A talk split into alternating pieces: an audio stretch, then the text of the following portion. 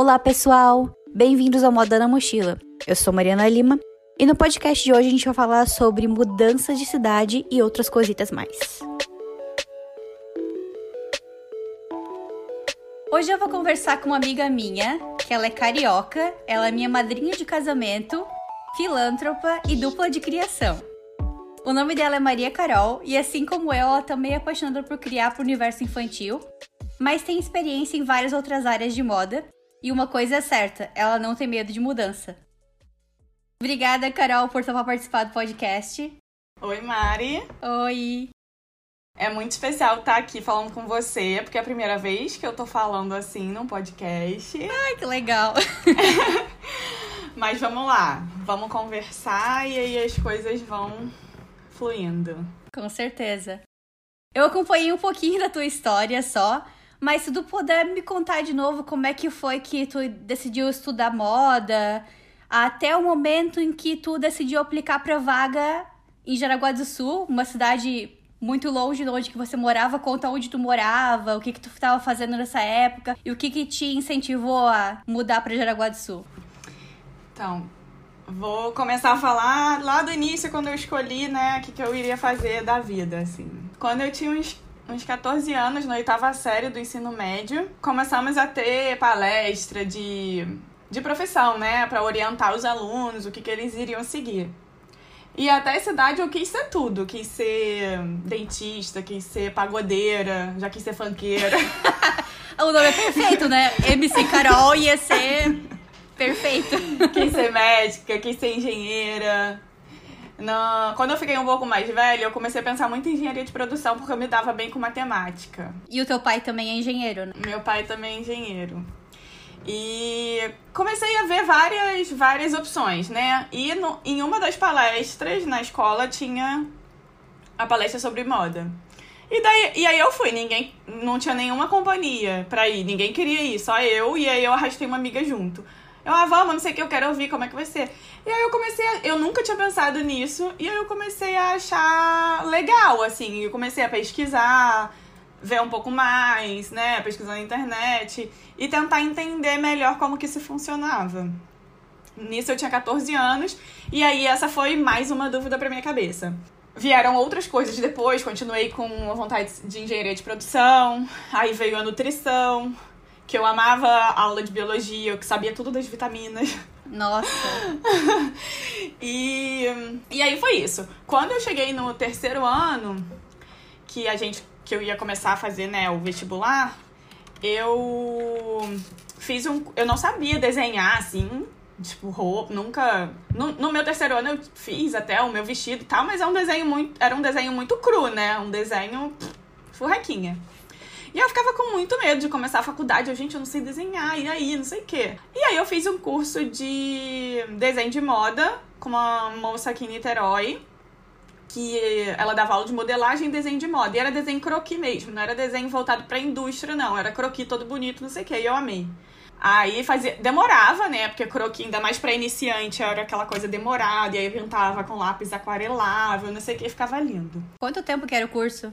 Ah, era aulas particulares, assim, avulsa. Não era ah, um curso, legal. curso que eu ia ter um diploma, entendeu? Eu fazia aulas particulares e aí, quantas vezes eu quisesse na semana, ela faria e por quanto tempo eu quisesse. Aí, no vestibular, eu cheguei a fazer ah, para nutrição. Eu já tinha desistido da engenharia de produção porque no terceiro ano a matemática começou a não ser mais muito a minha amiga.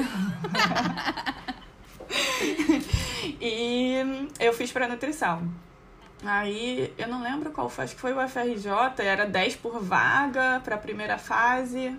Aí eu passei para a segunda fase, que virou 2 por vaga. Nossa, mas tu passou bem ainda. Passou para a segunda fase. Pois é, e para ser 2 por vaga, a chance de você conseguir é bem fácil, né? Porque Sim. Nossa, era... não sabia que você era tão esperta assim. aí eu conversei com meu pai e com a minha mãe e aí eu decidi não fazer a segunda fase. Porque se eu fizesse, eu acho que teria uma grande chance de eu querer entrar. E eu, nessa, nessa época, eu já tinha decidido que eu ia fazer moda mesmo. Uhum. Eu ia querer entrar mais por.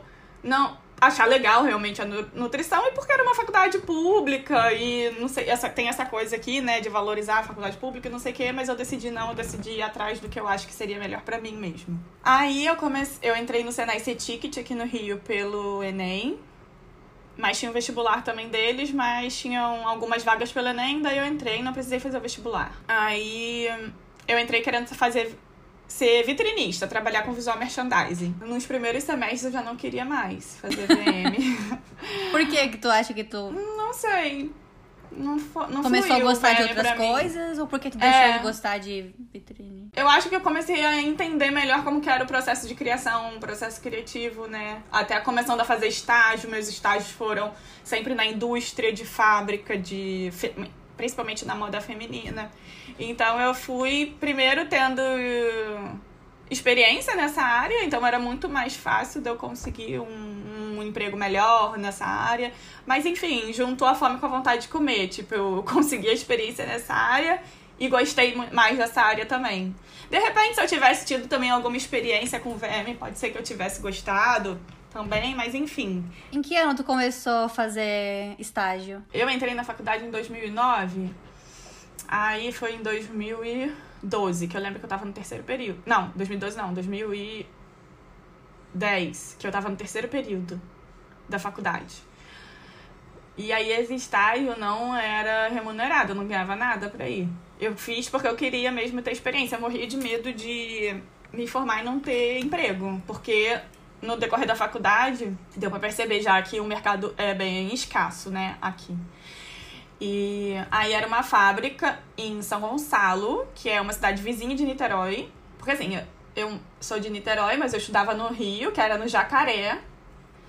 E fazia estágio em outra cidade. Em um, em um dia eu tava em três cidades. Caramba. São, são cidades próximas, mas o trânsito aqui não colabora muito, né? E tudo isso tu ia de ônibus ou tua mãe te levava? Hum, de ônibus mesmo. Mas eu lembro que quando que tem um episódio que aconteceu alguma coisa no ônibus, e tu falou, mãe, não quero mais ir de ônibus, aí ela ia te buscar, não era? Não, era. É que o 474, porque assim, eu tinha que pegar um ônibus da minha casa até a Leopoldina, que é um ponto que passa ônibus para todos os lados do Rio. E da Leopoldina eu atravessava a passarela, que era uma passarela capenga, assim. E eu pegava ônibus do outro lado, sendo que tinha muito cracudo, assim. Eles vinham em cima de você com cobertor pra, pra pedir, então. E o ônibus, só tinha esse ônibus que entrava lá no Jacaré, então era bem. Era perigoso, assim. E tinha uns meninos do nada surgiam no no teto do ônibus entravam pela janela, assim, aí, aí eu me assustava. Ai, que medo. Eu lembro que a Cíntia, que era a nossa coordenadora lá na Malve, ela também estudou, na adolescência ela estudou lá no Senai, a Malve pagou pra ela, pra ir pra uma galera estudar lá. E ela falou que hum, eles respeitavam bastante quem tinha carteirinha do, do Senai. É, eles mandavam a gente andar com o crachá da faculdade pendurado no pescoço. Hum, então, quem tava assim, tava meio que protegido, né? É, não acontecia nada, só a situação assim que era. De dar medo, de ficar assustadora mesmo. mesmo, né? Uhum. É. Aí eu fui. Fiquei três meses nesse estágio porque a estilista ia tirar umas férias prolongadas que ela foi fazer um curso em Londres. E aí a, a dona ia ficar sozinha e como assistente eu lá para ajudar também. Aí lá eu fiz de tudo, tipo, até ajudar na produção. Na época tinha muito aqueles termocolantes, era gatinho com olhinho de termocolante. Eu prendi o olhinho do gatinho, essas coisas. Ai, que fofo. É, aí depois eu fiz o estágio num ateliê em Vila Isabel, no Rio. Fiquei, fiquei uns seis meses lá. Aí era muito mais. Uma, não tinha produção, assim, né? Era uma peça específica e tudo mais trabalhado, uma coisa um pouco fora da realidade da indústria. Fiquei seis meses e saí por causa da monografia. Que eu já tava começando a fazer e não tava conseguindo dar conta. Aí, no final da minha. Não é, no último período da monografia, eu fiz um estágio no Rio Aporté, que era. É o antigo Fashion Business do Fashion Rio, né? Que é o salão de negócios lá. E aí era uma semaninha de estágio, que era assistência aos, aos clientes e aos expositores né, ajudar na produção. É, foi isso, em relação à experiência de durante a faculdade e estágio, né. Aí, quando eu acabei a faculdade, foi em julho de 2012, eu vi uma vaga, lá na, facu na faculdade eles divulgavam muito, muita vaga, né, de assistente, de estágio e tudo. E aí eu vi uma vaga a, numa empresa em Niterói pra estagiária. E era ótimo para mim porque era perto, enfim, ia acabar esse negócio de ter que ir pro Rio, que eu já tava saturada. E aí eu fui até lá e falei pra moça, ó, já tô formada, mas eu topo, tipo... Ela, ah, mas eu não posso pagar, eu só, eu só posso pagar salário de estagiário, não tem problema, me, me contrata como assistente e me, dá, me paga o que você iria pagar. Aí ela, ah, tá bom, aí fez isso.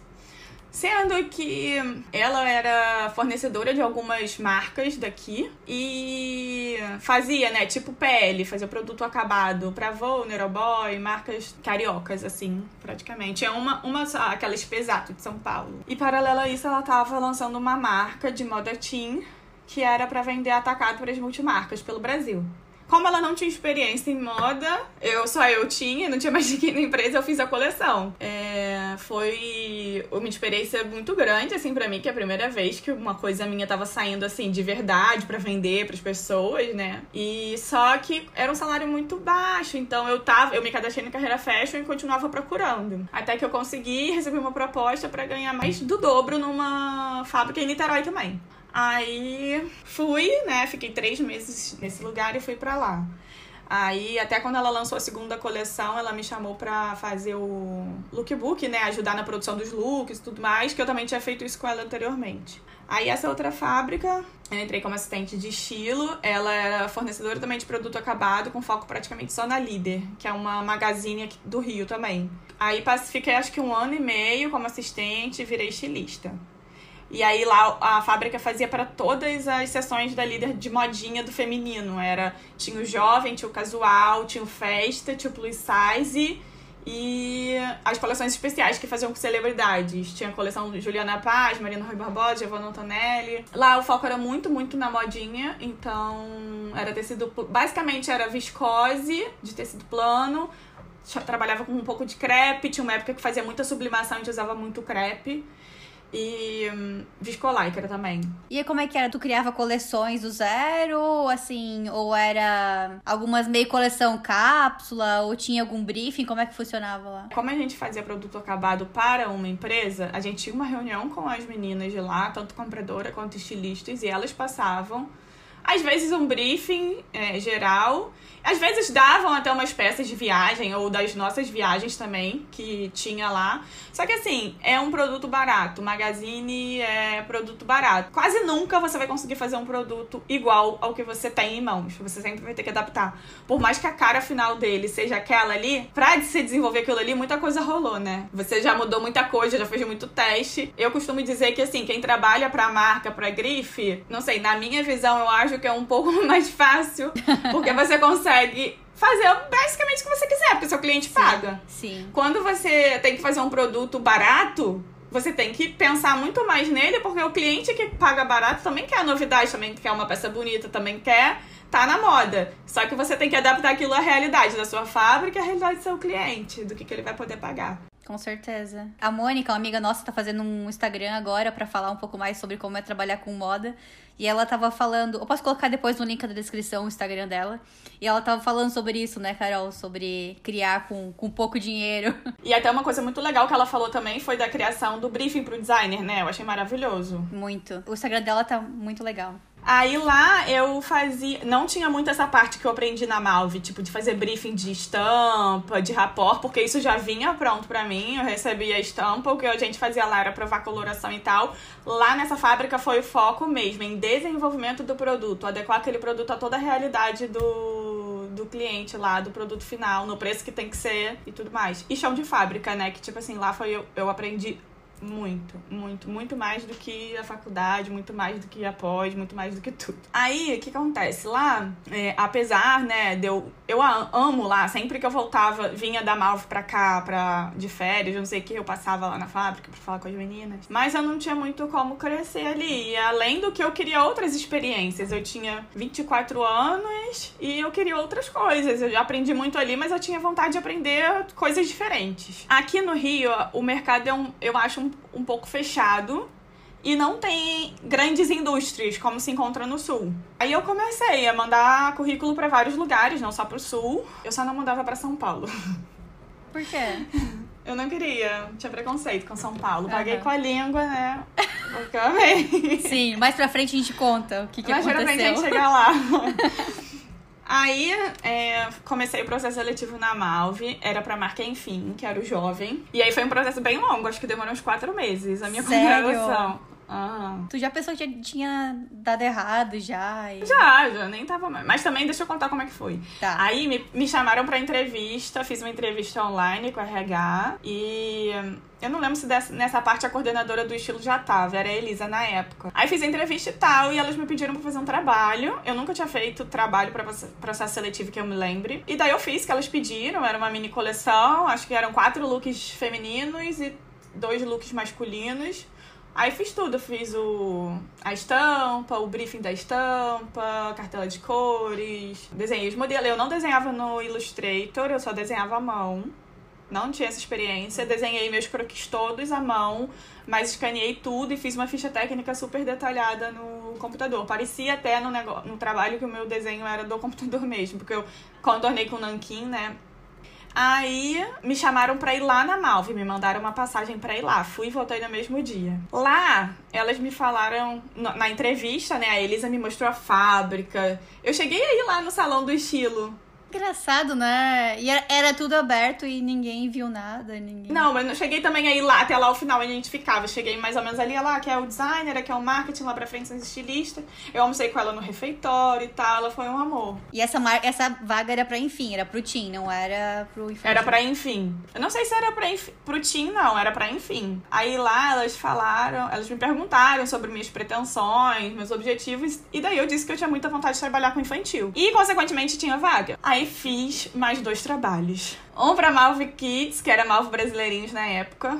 E outro pra Carinhoso. No trabalho você já via meu, minha mão pra Malve Kids de, de cara, que ficou muito melhor da Malve Kids do que o da Carinhoso. Pra quem não conhece, a Malve Kids é uma marca um pouco mais... É mais barata do que a Carinhoso e é mais divertida também, digamos assim. Mais dia a dia, né? Mais dia a dia, é. E a Carinhoso é mais romântica, tem um, um preço um cocozinha. pouco mais ah, caro também, mais tecido plano. E a Malve Kids é um pouco mais malharia.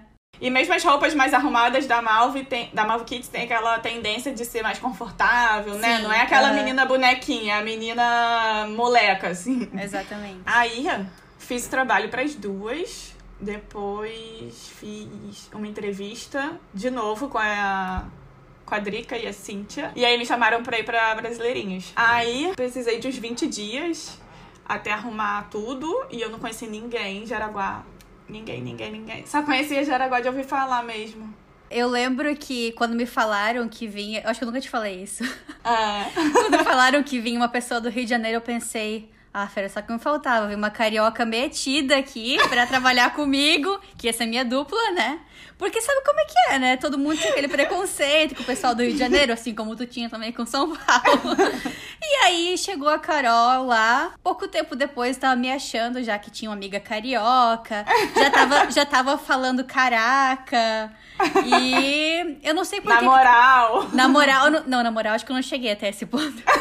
Mas, tipo assim, eu não sei por que que a gente vai na onda desses preconceitos, porque eu tinha uma. ma- Eu tenho uma madrinha que é do Rio de Janeiro. É claro que ela se mudou pra Joinville quando era criança, mas. Assim, não tem porquê, sabe? A gente não conhece pessoas e fica aí já julgando. Sim, até porque tem gente de tudo que é tipo em tudo que é lugar, né? Sim, sim, exatamente. Ah, mas é que naquela época eu ouvia muito assim, tipo, ai, o pessoal do sul não é valorizado, eles chamam o pessoal de São Paulo, Rio de Janeiro pra trabalhar aqui e valorizam muito mais do que quem tá aqui, sabe esse, esse- essa história, assim? Aham, aham, sim. Que acontece, assim, querendo ou não, né? Mas não é porque eles contratam uma pessoa de lá que a pessoa não vai ser legal, né? e aí a gente virou super amiga. E aí estamos aqui até hoje. Então, aí quando eu. Pra eu ir pra lá foi, nossa, gente, eu. Eu já sou naturalmente ansiosa, eu tava, que eu não me aguentava. Tipo assim, eu fui pros. Sem conhecer ninguém, eu fui pra lá com duas malas de roupa e é isso. Sem ter, sem ter uma roupa de frio. Tá, e aí, como é que foi pra procurar, tipo, apartamento? Tu sabia como é que era o clima? A primeira coisa que eu fiz foi numa loja de inverno e comprar uma roupa térmica. Aí eu comprei uma leg e uma blusa térmica. Aí tá. Aí a, a Malva me pediu pra tomar e com carteira de vacinação completa. Eu, gente, eu tô. Ah, tá estranho ter que tomar todas as vacinas, porque só pra ir pra lá. Entendi também isso aí. Vacina do quê? É, enfim, tava. Não, tava tudo em dia o meu, faltava só de febre amarela. Aham. Estranho. Que foi até bom ter tomado, que foi naquela época lá, né? Que teve que todo mundo teve que tomar febre amarela, lembra? Que mês que foi mesmo, Carol? Não lembro mais. Foi abril. Eu comecei na Malve 11 de abril. Então não tava super frio ainda. Eu peguei uma semana só de calor, Mari. Nossa senhora. Depois pra Gente, mim já tava um frio dos infernos. 15 graus. Que ano que era isso mesmo, Carol? 2016. 2016 foi o ano mais frio que teve até agora já no sul. Chegou, alguns dias chegaram a zero graus. E eu falei pra Carol, Carol, calma, não é todo ano assim. É só agora. tu, tu levou o azar de vir no pior ano pra cá. E eu falava assim, gente, essas meninas só querem me, me confortar. Porque elas querem Não, só. não era. Mas mesmo assim, hoje morando fora, eu vejo que, nossa senhora, é muito frio, cara. É o frio o dia inteiro. Frio à noite quando vai dormir, que tem que colocar três cobertas e três pijamas. Frio no trabalho, todo mundo fica enrolado em cobertor no trabalho. Aqui não, aqui no Canadá, só passa o frio quando sai de casa. Dentro de casa, no escritório, eu fico, posso ficar de shorts. Sim. Então, lá em Jaraguá, foi assim, Carol, foi azar. É que não é preparado pro frio todo que tem, né? Ainda mais pra mim, que frio pra mim aqui era 22 graus, é frio aqui no Rio. Porque geralmente lá no sul, é, o normal no inverno é uns 10 graus, ali em Joinville, Joinville e Jaraguá. Não é zero. Zero foi uma Sim. exceção. Sim. Aí a moça do RH me indicou uma menina da engenharia que tinha um quarto sobrando na casa dela, mas ela não queria alguém pra dividir. Ela tava disposta a me ajudar até eu arrumar um apartamento. Eu, tá bom. Um amor a menina, fiquei. Acho que eu não cheguei a ficar um mês na casa dela. Mas. Ah, aí eu cheguei, peguei o avião, desci lá, a menina não me atendia. Eu, gente do céu, eu vou chegar lá de noite, essa hora da noite. E não vou achar a menina, não vou ter onde ficar, não sei o que. Enfim, a menina me respondeu. Ela, ela só não, é muito conect... não era muito conectada no celular na época. Aham. Aí tá, cheguei lá e tal, ela me recebeu super bem. Aí eu fiquei a semana toda procurando apartamento, enfim, consegui. E aí eu, eu, eu queria um apartamento de dois quartos para quando minha família fosse, né, me visitar, porque eu sou de longe, não, não, ia viver gente lá. Eu não achei, eu achava ou só de um quarto ou de três quartos. Eu peguei o de três quartos. E mesmo assim é muito mais barato que o Rio, então eu tava super feliz que eu tava num apartamento de três quartos, com churrasqueira na varanda. Quanto que era? 700 reais?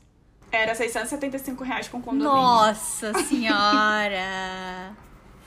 Meu Deus. Ninguém acredita. Não, é muito barato. Aí, tá, tava feliz lá, contente. Na segunda semana já tava um frio, 15 graus pra mim, era um frio. E eu usava e eu usava a calça térmica, uma legging e a calça jeans. Eu mal conseguia dobra- dobrar minha perna. E aqui no Rio, eu nem usava calça jeans, tem uma noção, porque eu odeio. Eu odeio coisa que prenda minha circulação. E tava assim, com a minha circulação super presa, eu ficava super irritada. Eu lembro que teve um dia que eu cheguei em casa, tava tão frio, tão frio, que eu comecei a chorar. E eu liguei o aquecedor em cima de mim pra conseguir tirar minha roupa, pra conseguir tomar banho. Eu não lembro Ai. dessa, eu não lembro se tu contou isso pra gente. Eu não contei. Eu não contei. Eu sofri quieta. Eu acho que todo mundo que se muda pra algum lugar tem um episódio que chora, cara. Não tem não, jeito. foi só um dia isso. Que foi um dia que tava muito, muito frio. Deve ter sido assim. O primeiro dia com 2 graus, sabe? Aham. Que eu cheguei em casa e falei, gente, por que, que, que eu vim parar aqui? Mas aí tudo bem, me recuperei. Ah, o, o que era muito estranho pra mim lá era que primeiro que eu cheguei, ninguém me falou em momento nenhum que eu tinha que desenhar no Illustrator. Eu cheguei lá, Sério? ai, que bonito! A, a gente desenha e a assistente passa pro computador. Ai, Mari, não, a gente que faz isso aqui no computador. Eu vou ter que fazer no, no, no computador? Ela. E assim, é- é, eu não sou uma pessoa, sabe, né? Eu não sou uma pessoa assim, tipo, muito. Eu era mais nova também. Eu acho que eu não te dei o suporte necessário na época. Não, mas aí quem me, quem me deu a aulinha foi o cara da, da estamparia, o Elmar. Ele me ajudou. Ele te deu uma aula, depois tu começou a aprender sozinha, né? Não foi? É, eu ficava olhando você fazer e via, às vezes perguntava pra você e pra Camila e ia. Hoje em dia no Rio sem Illustrator, gente. Melhor coisa. A Sandra, uma outra amiga nossa, ela falou que no início, lá na Malve, também era desenha, desenhava à mão, né? E aí ela falou que ela falou que para burlar o sistema, que ela não queria ficar desenhando uma camisa básica mil vezes à mão, ela pegava e desenhava, você lembra disso? Ela desenhava e xerocava e recortava e aí colocava, tipo, a estampa tal, estampa tal. E aí o pessoal começou a falar, tipo, ai, por que tá fazendo assim, não sei o quê.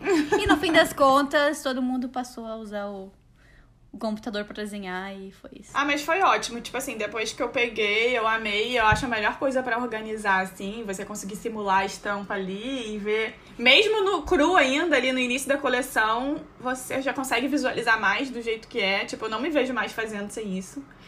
E até pro nosso. Pra, pro início, né, Mari? Quando a gente recebia o mix que a gente separava nossos desenhos, depois ia cortando e ia montando as famílias. Tipo, foi a melhor coisa. O mix que a gente recebe vem todo em Excel.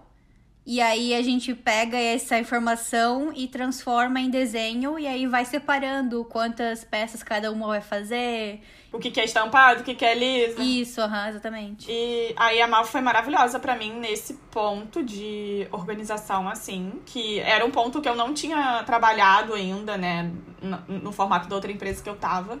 E uma coisa que eu senti muita dificuldade no início é que é de fazer o silk local. Porque eu nunca tinha feito. Eu, eu nunca tinha trabalhado com silk. O que eu fazia era sublimação, quando era mais assim, era para fazer aquela coisa barrada lateral, sabe? Uhum. Que era uma modinha numa época. E aí eu fazia, tipo assim, mas a, a, o contato com isso era muito pouco, né? Então, pra mim era estranho fazer, tipo assim, um conjuntinho lá e pegar um short estampado e fazer uma local para combinar. Mas depois que vai, vai, você não consegue mais ter outro pensamento. E também isso é bem forte no infantil, né? Ter Sim. a parte de cima combinando com a de baixo. E... Mas também no Rio também, tu diz que é muito conjunto de viscose pra criança, também todo estampado, né? Todo de rapor. É mais de modinha, né? Aham. Uhum coisa de modinha, porque eu só tinha tido experiência de, com modinha, eu nunca tinha tido experiência com esse básico. Porque na líder tinha, mas eles faziam tudo no sul porque era onde eles conseguiam mais preço. Ah, eu lembro que também tu falava que um dos motivos que tu queria trabalhar com infantil era por causa da Larissa, tua sobrinha, né? Aham. Uhum. Que foi depois que Larissa nasceu que eu comecei a me apaixonar mais pelo universo infantil, assim, como um todo. Eu tinha 15 anos quando ela nasceu. Mas assim, quando ela começou a ficar maiorzinha, né? E, sei lá, interagindo mais e tal, que foi mais. que eu tive mais vontade, assim.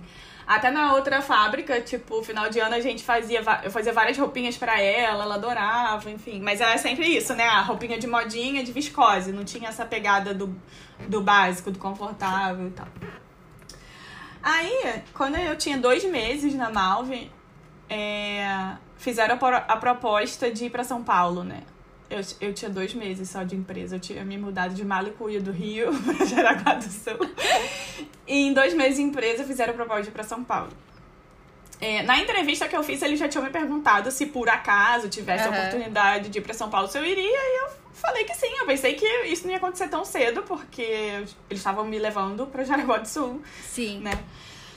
Mas, aí, enfim, eu aceitei. Para mim foi muito melhor quanto a no quesito família, porque eu já namorava há três anos. Uhum. Não, eu já namorava há quatro anos. E a gente se via uma vez por mês. Para São Paulo a gente começou a se ver de 15 em 15 dias. Porque é muito mais perto, a passagem é muito mais barata, a logística é muito mais fácil.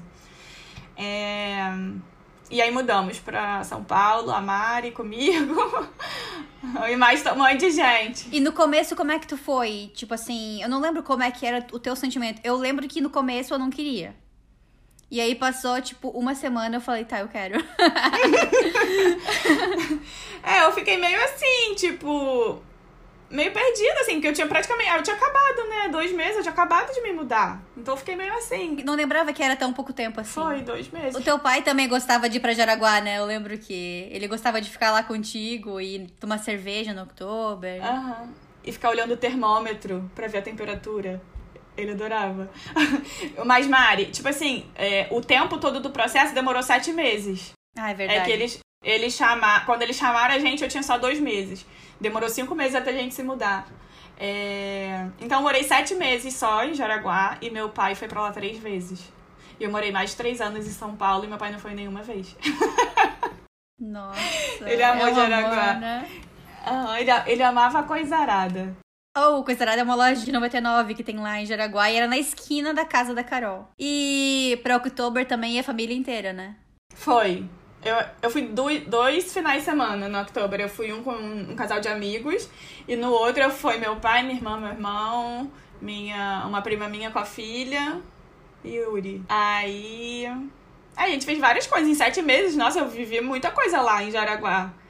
Eu fui pra Pomerode, fui pra Blumenau, cheguei aí pra Floripa, fui na, no October duas vezes.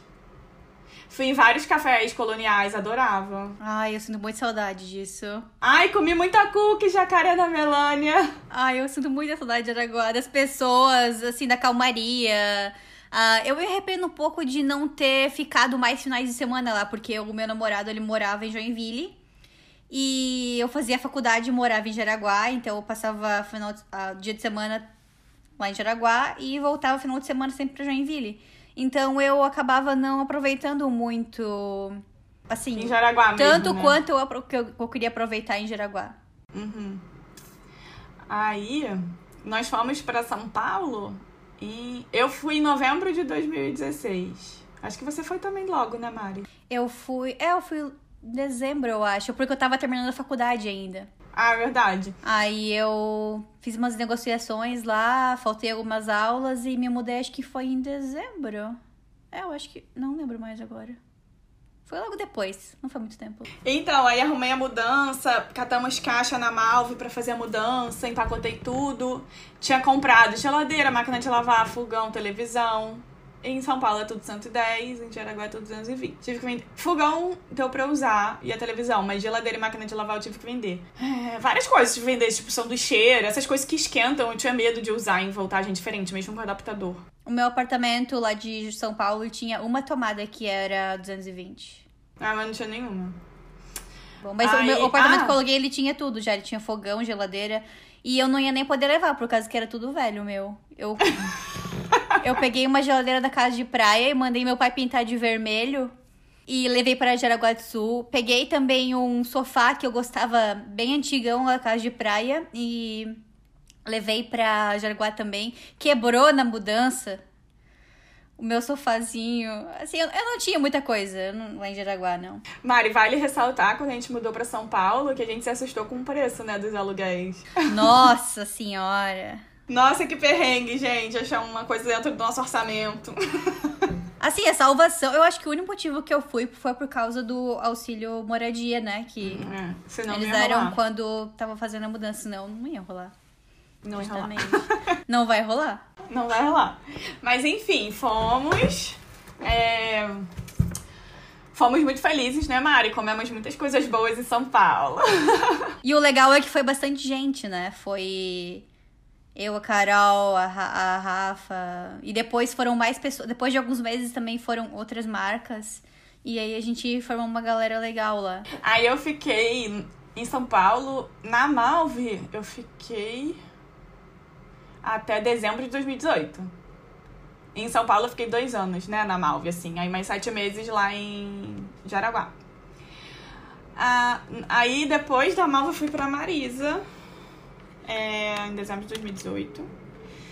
Eu não curti lá, não achei, não, não, me, não me enquadrei no tipo do trabalho, na organização deles, não curti. A que era muito diferente, né? A Malvi era multimarcas e a Marisa é totalmente focada no, no varejo, né? É, mas eu acho que não era por isso, entendeu? Pela questão do varejo. Era por questão de organização mesmo, de como as coisas funcionavam lá, que eu não conseguia. Pra mim era. Na Malva era tudo muito organizadinho e pra mim era difícil, tipo, o jeito que eles trabalhavam lá. É... Eu fiquei seis meses lá e eu já tava querendo muito me voltar pra cá, pro Rio, né? Quando eu fui pra Marisa, eu já tava meio pensando já de voltar pro Rio.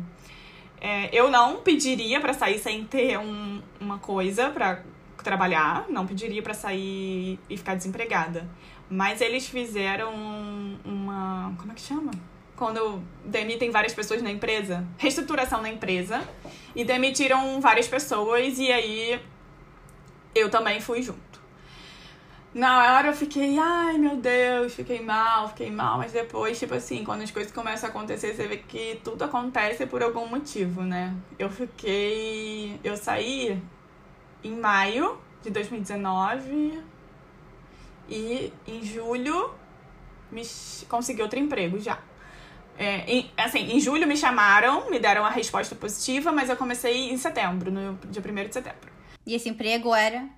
No... Era na My, na My Place, que é, é, em Teresópolis, na região serrana aqui do Rio. É, é diferente, né? É marca e é loja própria, né? Não é varejo, assim, igual loja de departamento, nem multimarca, igual... Tem o atacado também da My Place, né? Que é... E aí lá é, eu fiz um, um produto mais elaborado, um produto mais caro, uma coisa diferente do que eu já tinha feito, né? Tanto na primeira fábrica daqui de Niterói, tanto na Malve como na Marisa. E voltei para adulto, né? Porque na Marisa eu também fazia o juvenil menina, a parte de roupa. E a parte de praia e complemento, eu fazia de menina e de menino de 1 a 18 anos. Era muita coisa. Que era praia, pijama, meia cueca, calcinha. E aqui voltei para fazer roupa de adulto é, mais elaborada, enfim. Aí eu gostava da empresa, mas na pandemia as coisas começaram a ficar meio assim. Eu não via muito também por onde crescer lá. Era uma empresa pequena, familiar. E comecei a dar uma olhada, comecei a ficar de olho em outras vagas pra ver o que aparecia. E apareceu uma vaga, que é a que eu tô hoje, que foi de coordenadora de estilo. Eu nunca tinha mandado currículo para nenhuma vaga de coordenador ainda. Foi a primeira que eu mandei. É, e essa empresa é uma loja popular aqui do Rio. Popular mesmo, de loja de rua. É, é objetiva. E tem também todas as, todas as linhas. Tem feminino jovem, feminino casual, tem plus size, masculino, tem praia, tem infantil, tem calçado, acessórios. Tem tudo, tá? Ainda tá. E tem 20 lojas aqui no Rio, né? É uma empresa, assim, familiar, ela já tem 15 anos.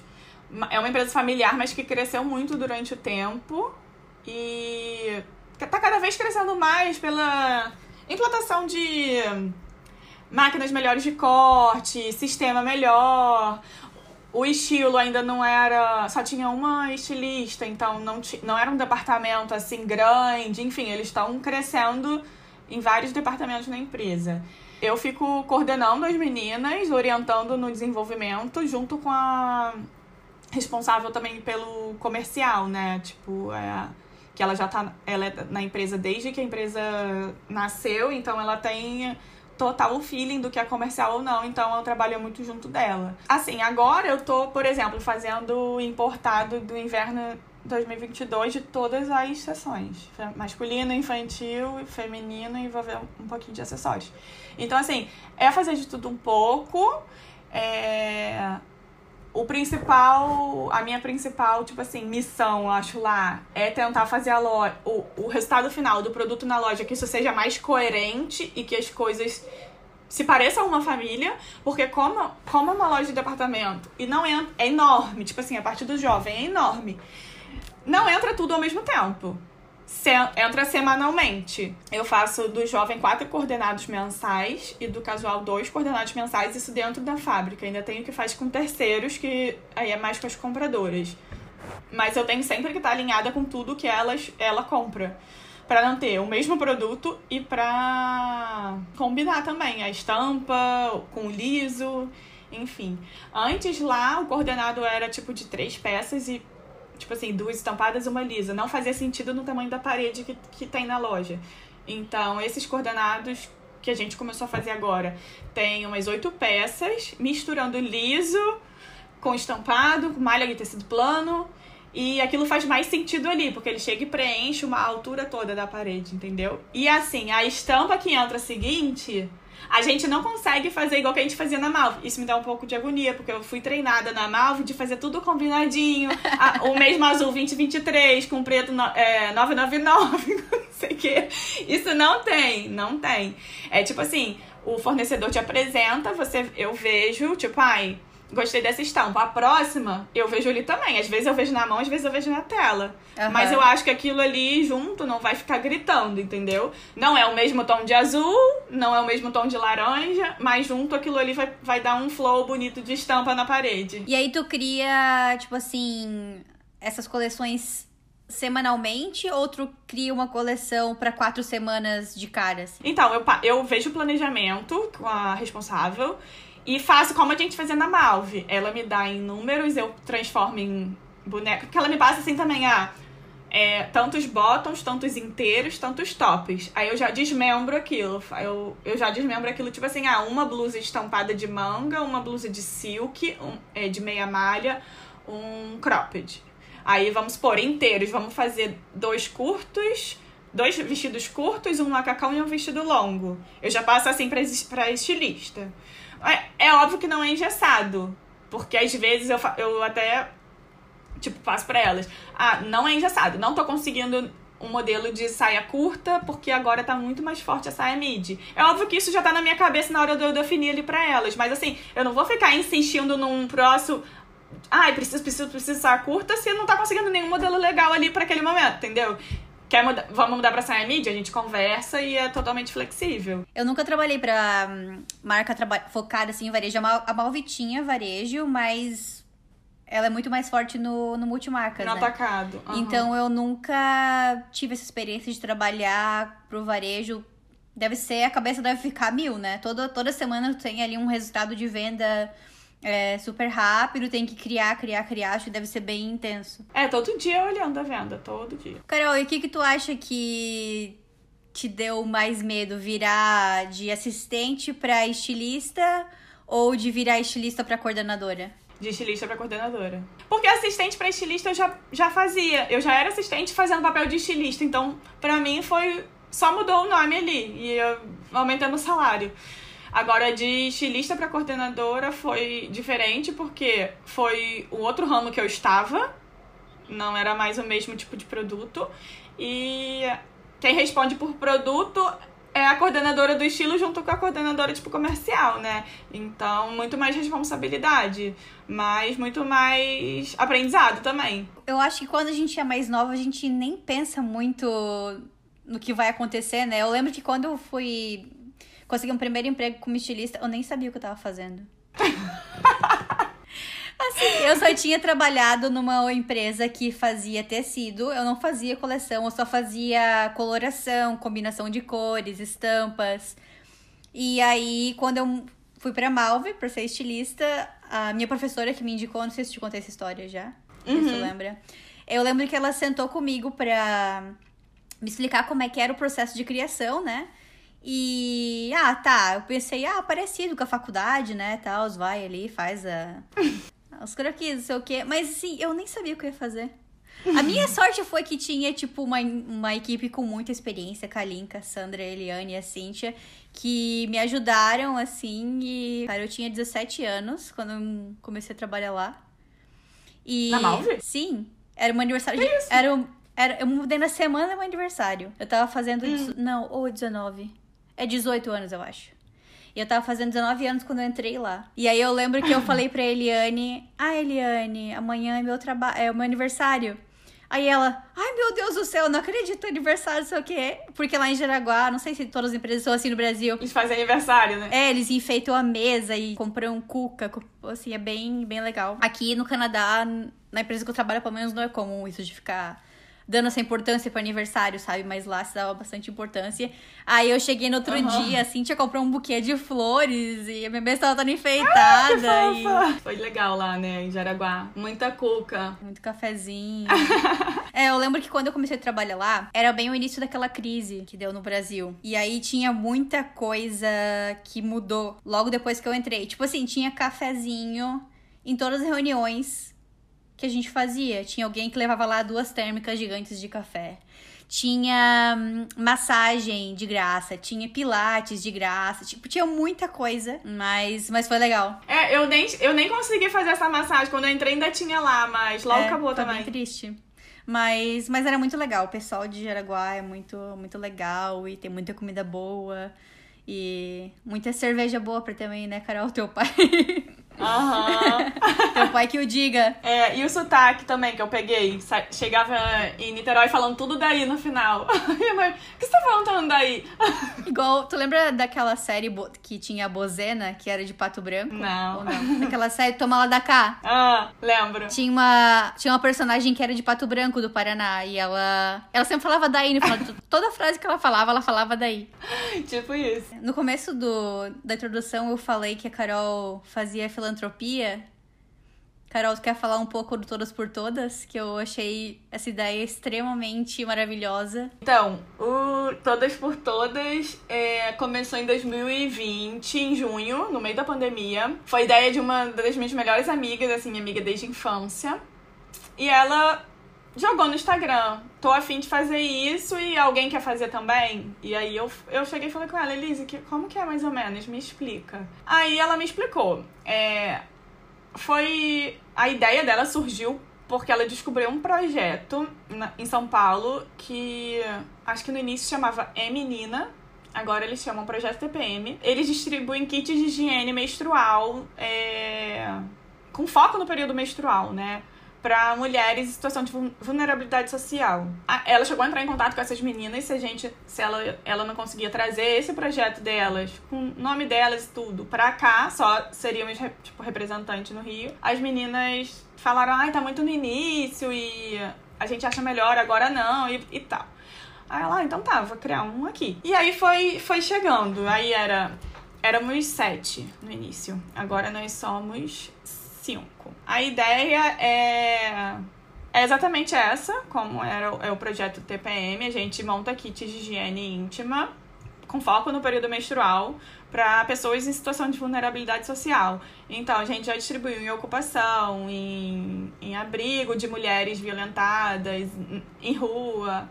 É, e cada uma dentro do projeto tem uma função, assim, no caso, eu sou da parte de artes e criações, então eu fico fazendo arte para Instagram e qualquer outra coisa que precise. Por exemplo, a gente fez uma camisa do projeto, então a logo que eu fiz foi para lá para camisa.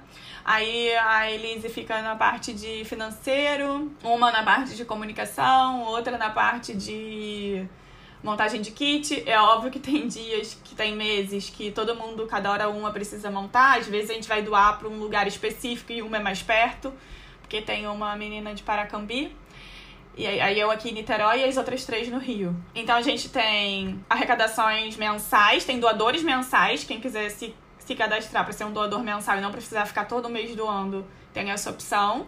É, os planos é de 12 reais a 96 reais. 12 reais é o valor de um kit, em média. Por onde que doa, Carol? No link do nosso perfil, do link da bio, tem a- as plataformas. Mas tem Pix, tem PicPay, Nubank, tem várias, várias plataformas para doação. E o nome do Instagram é Todas por Todas. Todas por todas. Aí a, a gente tenta. A gente não fica no perfil só falando de para as pessoas doarem e tudo mais. A gente tenta, tenta trazer informação também, com conteúdos informativos. Às vezes médico manda pra gente conteúdo e a gente transforma isso numa arte dentro da nossa cartela. É todo bonitinho assim, visualmente. E todo a gente tenta também às vezes trazer novidade nos kits. Por exemplo, a gente começou mês passado no mês da mulher, fazer kit com, ao invés de papel higiênico, é, lenço umedecido. Aí, pro próximo mês, a gente vai, vai manter o lenço umedecido. É, é bem mais caro, né? Mas aí a gente tirou o papel higiênico e o sabonete para botar o lenço umedecido.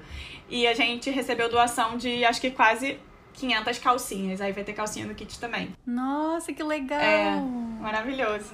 E pra que cidades que vocês já fizeram doação até agora? Então, foi. A gente foi da Ocupação Unidos Venceremos, que é em Santa Cruz. Ela, inclusive, pegou fogo há pouco tempo e não existe mais, então as pessoas estão meio espalhadas. A menina de Paracambi também doou para uma cidade lá perto. E algumas instituições, a maioria no Rio mesmo. Então, pessoal, essa é uma ideia legal aí pra que outras meninas também quiserem fazer, seguir o exemplo e fazer um- uma organização também assim em outros estados, no sul. Uma ideia muito legal. E hum, esse problema de, de não poder comprar o, o kit menstrual é um problema no mundo todo, né? Eu vejo bastante aqui no Canadá também é, várias lojas pequenas, assim, fazendo campanhas para doação de absorvente. E tem muitos lugares aqui que já dão absorvente de graça, então é um problema mundial, então eu achei uma ideia muito legal quando eu vi. É uma coisa que, tipo assim, eu mesma nunca tinha parado pra me atentar, sabe? Tipo assim, a gente sempre doa comida, doa roupa, mas, tipo assim, o básico. Tipo assim, você quando tá menstruada, você. Tipo assim, você se imagina sem, sem absorvente? Não dá pra imaginar. Então, tipo assim, é uma coisa básica que ninguém nunca para pra pensar. É, aham, exatamente. Eu acho que, é, de certa forma, com pequenas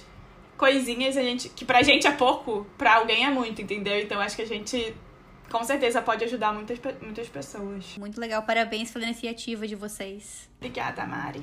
E que mais, Carol? Planos para o futuro? Pretendo continuar em Niterói, não quero me mudar mais. Em quatro anos foram seis mudanças. Por isso eu falei, Carol não tem medo de mudar, mas chega uma hora que, que cansa. cansa. Voltei para minhas origens e vou criar raiz agora. muito bom, muito bom. Ai, Carol, acho que tem mais alguma coisa que tu queira falar? Algum uma coisa que tu queira indicar? Ai, eu acho que só pra quem tá começando, assim, quem é nova, ou quem, mesmo sendo mais velha, que esteja começando, se puder, né? Tem gente que às vezes é mais difícil, eu não sei, ter, tem filho, tem marido, tem alguém que depende de você onde você tá. Pra não ter medo e ir, porque a única coisa que vai acontecer é você voltar se não der certo. Então, meu pensamento no início foi muito assim: eu sempre quis morar fora do Rio, era uma vontade minha. E eu pensava muito assim, ah, eu tenho um sonho de vida que é ser mãe, acho que todas as pessoas mais próximas de mim sabem disso.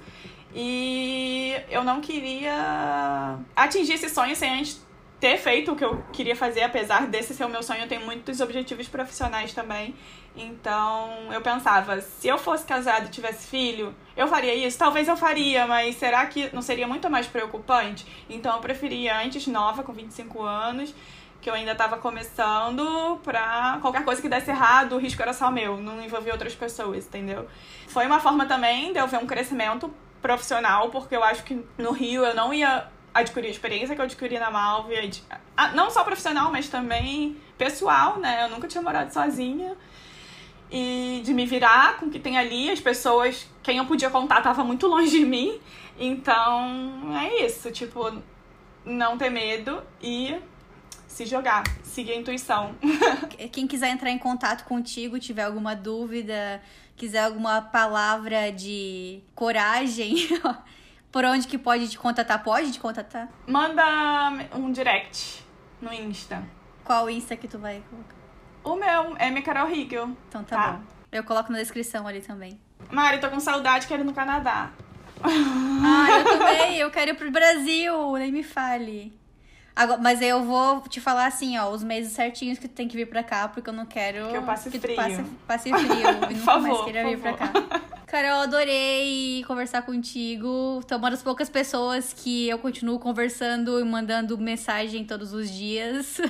Além da minha família, claro. Que bom, Mary Jane. Obrigada por ter participado. Obrigada a você. É sempre bom falar das coisas assim, porque a gente esquece, né, às vezes, tudo que a gente fez esquece, na vida. Esquece, muito. É incrível. Não, quando a gente para pra pensar assim, é muita coisa que a gente já fez. E pra gente é como se fosse uma coisa, ah, né? E quando a gente para pra pensar assim, tipo, não é qualquer coisa, gente. A gente já fez coisa muito legal, entendeu? E a gente não se dá conta. E assim, eu, eu ainda tava falando no episódio com, uma, com amiga, outra amiga minha, que eu não me acho adulta ainda.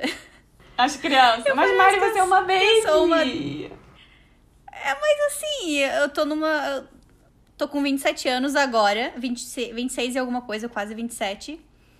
E já vivi bastante coisa, né? Então, sei lá, tipo assim, eu poderia, assim, pela minha idade, acho que eu poderia já ser uma. ser considerada adulta, mas eu ainda acho adolescente. Assim, fico. Eu ainda fico assistindo filme adolescente no Netflix e achando, tipo, ai, que Mas máximo. isso é bom, Mário, que a gente tem o um espírito jovem. Mas a gente tem experiência claro. de adulto. Sim, sim. Então tá bom, Mari. Obrigada a você. Foi muito bom. Obrigada, adorei conversar contigo. Espero que a gente possa se ver de novo novamente. Quem sabe no sul, né? Tomar um cafezinho na Melânia. Quando você vier pro Brasil, a gente marca um encontro em Jaraguá com as meninas. Ai, com certeza. Todo mundo vai, vai pra lá. Vacinadas. Né? Vacinadas, né? se Deus quiser. Vacinadas. Então tá bom, pessoal. Quem quiser deixar algum comentário para Carol no Instagram ou alguma sugestão para mim também, é... meu Instagram é Marianas de Lima. E muito obrigada por ter ouvido até aqui. Beijinhos e até a próxima.